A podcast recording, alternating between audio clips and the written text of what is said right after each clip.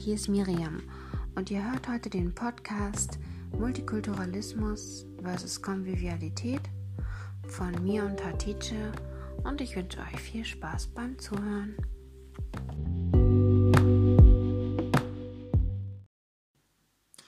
Multikulturalismus bezeichnet die Tatsache, dass moderne Gesellschaften aufgrund ihrer freiheitlich offenen Ordnung an Vielgestaltigkeit zunehmen und es beschreibt die politische Forderung und soziale Absicht, Wege zu finden, um das friedliche und nützliche Zusammenleben unterschiedlicher Kulturen und Lebensstile sicherzustellen. Das klingt ja erstmal alles sehr positiv.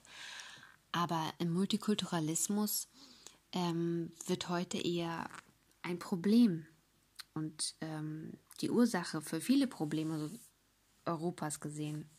Diese Wahrnehmung beschert in ganz Europa zum Beispiel ultrarechten Parteien und populistischen Politikern Zulauf. Dazu kommt, dass verschiedene Länder unterschiedliche Wege eingeschlagen haben. Großbritannien hat zum Beispiel versucht, ähm, ethnischen Gruppen eine gleichwertige Teilhabe am politischen System zu ermöglichen. Die Bundesrepublik Deutschland hat Einwanderer, statt ihnen die Staatsbürgerschaft zu geben, darin bestärkt, ihren eigenen Lebensstil zu bewahren.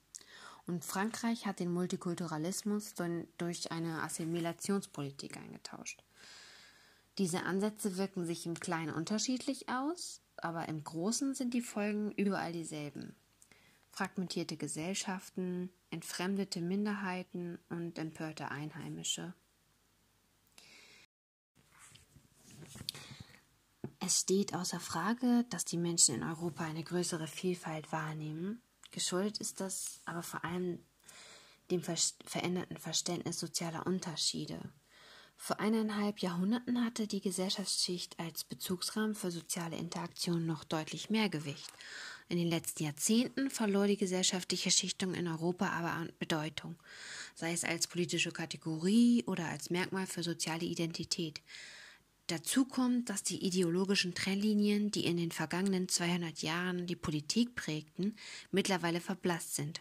Und die Politik der Ideologie ist einer Politik der Identität gewichen. Ein sehr hartnäckiger Mythos der europäischen Politik lautet, der Staat habe eine multikulturelle Politik verfolgt, weil Minderheiten ihr Anderssein bewahren wollten. Als Ende der 1940er und in den 1950er Jahren Immigranten aus der Karibik, aus Indien und Pakistan nach Großbritannien strömten, war die Kultur für, sich, äh, für sie nicht unbedingt ein politisches Thema. Was sie umtrieb, war nicht der Wunsch, anders behandelt zu werden, sondern die Tatsache, dass sie anders behandelt wurden. In den folgenden Jahrzehnten kämpfte dann eine neue Generation schwarzer und asiatischer Aktivisten gegen diesen Missstand. Sie organisierten Streiks und sie gingen auf die Straße, um gegen Diskriminierung am Arbeitsplatz, Ausweisung und auch Polizeigewalt zu demonstrieren.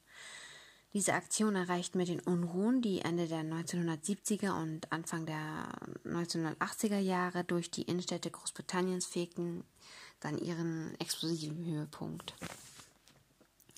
Daraus erfolgte sozusagen die multikulturelle Politik, also der britische Staat brachte auf nationaler und kommunaler Ebene eine neue Strategie auf den Weg, um schwarze und asiatische Bevölkerungsgruppen in den politischen Mainstream-Prozess zu integrieren. Dafür beauftragte er bestimmte Organisationen und Führungspersönlichkeiten, ähm, dass die Interessen sozusagen von diesen Menschen vertreten werden. Der deutsche Weg zum Multikulturalismus verlief zwar anders als in Großbritannien, aber der Ausgangspunkt war eigentlich derselbe, weil ähm, die Bundesrepublik Deutschland ja wie viele andere Länder Westeuropas ähm, nach dem Zweiten Weltkrieg Gastarbeiter anwarb, aber die Bundesrepublik hat die Einwanderer als, also nicht als Gleichgestellte willkommen geheißen, sondern die Politiker sprachen damals sozusagen sprachen von einem Türkenproblem und mussten sich sozusagen darum kümmern oder meinten sich darum kümmern zu müssen, indem sie eine Politik des Multikulturalismus betrieben. Und seit den 80er Jahren bestärkt der deutsche Staat türkische Einwanderer, ihre Kultur, Sprache und Lebensart zu bewahren. Aber das ist ganz und gar nicht oder die Idee dahinter ist nicht etwa aus Respekt vor der Vielfalt, sondern umschifft eigentlich nur die Frage, wie kann man gemeinsam inklusiv Kultur leben? Also, ja. Und naja, wenn gegenseitig Ablehnung und Desinteresse dadurch entsteht, folgt natürlich die Entstehung von Parallelgesellschaften. Die französische Politik der Assimilation gilt als das genaue Gegenteil des Multikulturalismus. Aber Frankreich ist eigentlich genauso gesellschaftlich gespalten wie Deutschland oder Großbritannien. Und das äußert sich eben auch auf überraschend ähnliche Weise. Es ist zum Beispiel so, dass in Frankreich oft Menschen nordafrikanischer Herkunft als Migranten bezeichnet werden obwohl sie oder äh, obwohl die Mehrheit von ihnen in Frankreich geboren ist und in zweiter Generation ja dann auch die französische Staatsbürgerschaft hat.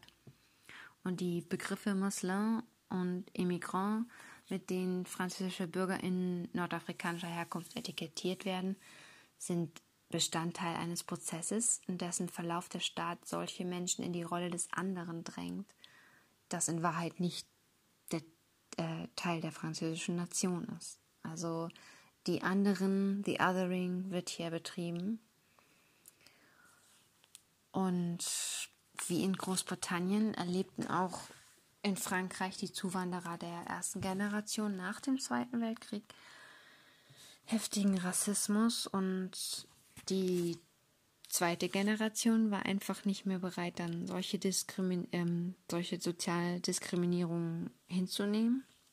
Und die, die betroffen waren, schlossen sich dann in, ja, also überwiegend säkulären Gruppen zusammen und gingen auf die Straße und dadurch kam es dann meist zu auch sehr gewalttätigen Demonstrationen und Aufstände, ähm, die vor allem im Herbst 2005 stattfanden, sollten in französischen Städten, also in verschiedenen, eben diese Brüche in der französischen Gesellschaft ähm, darstellen, also sollten darauf hinweisen, meine ich. Und ja, das wollten ja auch damals in Großbritannien, äh, wie schon erwähnt, vor über zwei Jahrzehnten ja schon ähm, die Demonstranten klarstellen. Also in Frankreich ist es halt auch so, dass statt Menschen halt aus Nordafrika als vollwertige BürgerInnen zu akzeptieren, wird der Rassismus und die Diskriminierung, denen diese Menschen ausgesetzt sind, eigentlich ignoriert. Und in Frankreich werden Menschen nordafrikanischer Herkunft von vielen, wie schon erwähnt, nicht als Franzosen, sondern als Araber oder Muslime wahrgenommen. Dabei sind viele Nordafrikaner der zweiten Generation von der Kultur und den Sitten ihrer Eltern und vom etablierten Islam ebenso entfremdet wie von der französischen Gesellschaft. Gleichzeitig verstärkt aber die Assimilationspolitik Frankreichs die distanzierte Haltung der traditionellen Arbeiterklasse. Hallo allerseits, mein Name ist Hadice und ich werde euch etwas zur Konvivalität erzählen. Ähm, Konvivalität, äh, das Wort stammt aus dem französischen convivre und heißt miteinander leben, galt in früheren Zeiten als Lebensart und Kulturmuster des Zusammenlebens. Ähm, was ist also Konvivalität? Eine genauere Definition für Konvivalität gibt es nicht, aber man kann es so erklären, dass es die Bedeutung hat, dass ein freundliches Miteinander oder Gemeinschaftlichkeit von Menschen, die aus unterschiedlichen Kulturen, sozialen Schichten und unterschiedlichen Ethnien zusammenkommen, das bedeutet, dass ein gemeinschaftliches, geselliges, sprich konvivales Verhalten aufgezeigt wird. Warum spricht man davon, dass Konvivalität die Alternative zu Multikulturalismus ist? Ähm, Akademiker streiten sich und sehen es als ein Balanceakt zwischen Selbstbehauptung und Selbstverwirklichung sowie Individualität und der Einbindung in Gemeinschaft und Gesellschaft. Ähm, das sind zwei unterschiedliche Dinge, aber Vielfalt ist äh, nicht um ihrer Selbstwillen gut, sondern weil sie uns erlaubt, unseren Horizont zu erweitern.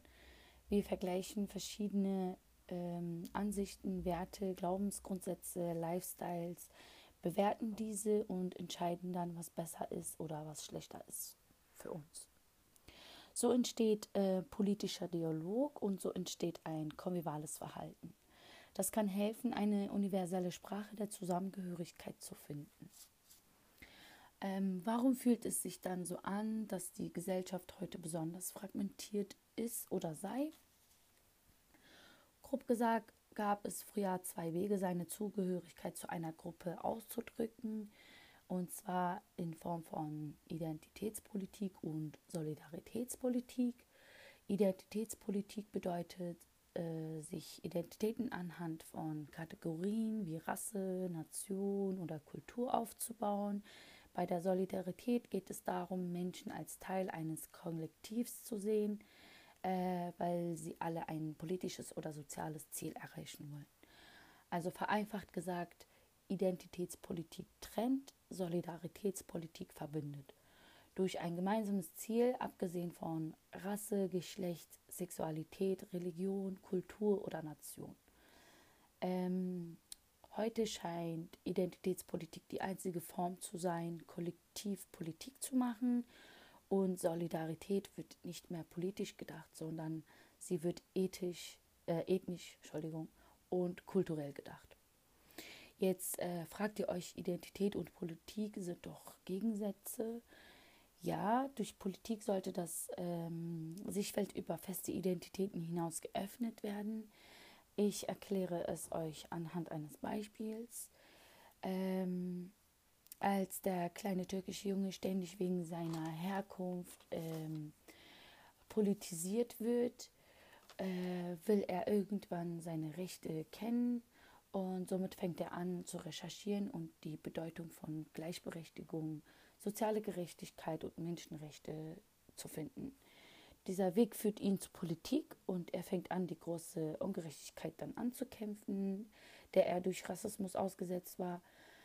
Und erst durch die Politik findet er mehr über Solidarität und Gemeinsamkeiten, was äh, Kultur und Ethnizitäten angeht.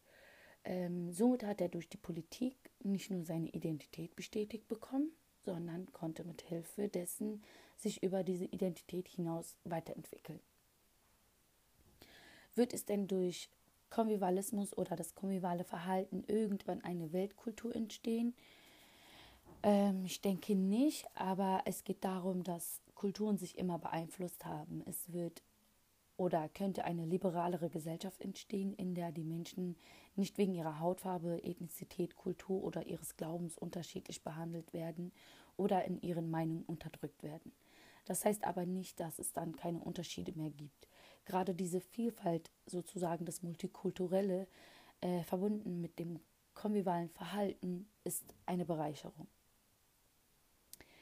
Ähm, vielen Dank, dass ihr uns zugehört habt. Wir hoffen, dass es euch gefallen hat und über positiven Feedback würden wir uns auch freuen. Und tut mir leid wegen meiner Aussprache oder äh, meiner Sprachfehler. ich hoffe, es war verständlich. Danke.